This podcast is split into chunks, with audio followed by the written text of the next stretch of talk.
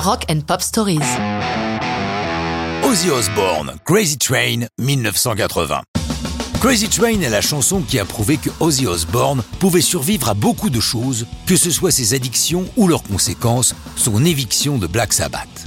La chanson naît de la collaboration entre Randy Rhodes, guitariste de Quiet Riot, et du bassiste australien Bob Daisley. C'est ce dernier qui nous raconte. Randy est venu me voir avec le riff de base, la signature de la chanson. Nous avons commencé à travailler ensemble. Comme il avait besoin d'un solo, je lui ai proposé un certain nombre d'accords sur lesquels il a pu monter son solo. À ce stade, la chanson n'avait pas encore de titre. Mais avec le travail que nous avions fait, nous nous sommes rendus compte que l'ensemble sonnait comme un train lancé sur ses rails. Or, il se trouve que Randy, comme moi-même, sommes des fans de trains. Nous avions même tous les deux des collections de modèles réduits. Comme le son était assez dingue, le titre Crazy Train est venu logiquement. Une fois ce travail achevé, Ozzy est intervenu pour chanter des mélodies qui fonctionnaient dessus.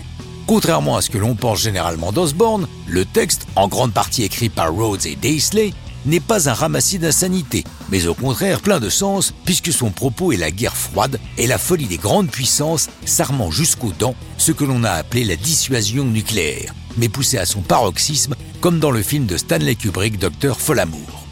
Lors de l'enregistrement, Randy Rhodes s'est livré à un exercice de style compliqué puisqu'il a doublé toutes ses parties de guitare, ce qui est très compliqué sur le solo, en grande partie improvisé, et qu'il lui a fallu reproduire exactement note pour note. Mais c'est aussi ce qui donne toute l'originalité à son interprétation. Le single et l'album qui suivra paraissent sous le nom de groupe de Blizzard of Oz, mais avec le nom de Ozzy écrit en plus gros que le nom du groupe, ce qui vexe passablement ses comparses. Si la chanson ne bouleverse pas les charts, elle est pourtant d'une grande importance dans la carrière d'Ozzy, signant son retour, et l'album, lui, va dépasser le million d'exemplaires. Randy Rhodes ne profitera guère de ce succès. Il périt en 82 dans un accident d'avion. Ozzy, lui, va continuer une carrière assez délirante qui le conduit à avoir son propre festival, le Ozfest, et un show de télé-réalité à succès mettant en scène toute sa famille. Mais ça, c'est une histoire assez loin du rock'n'roll.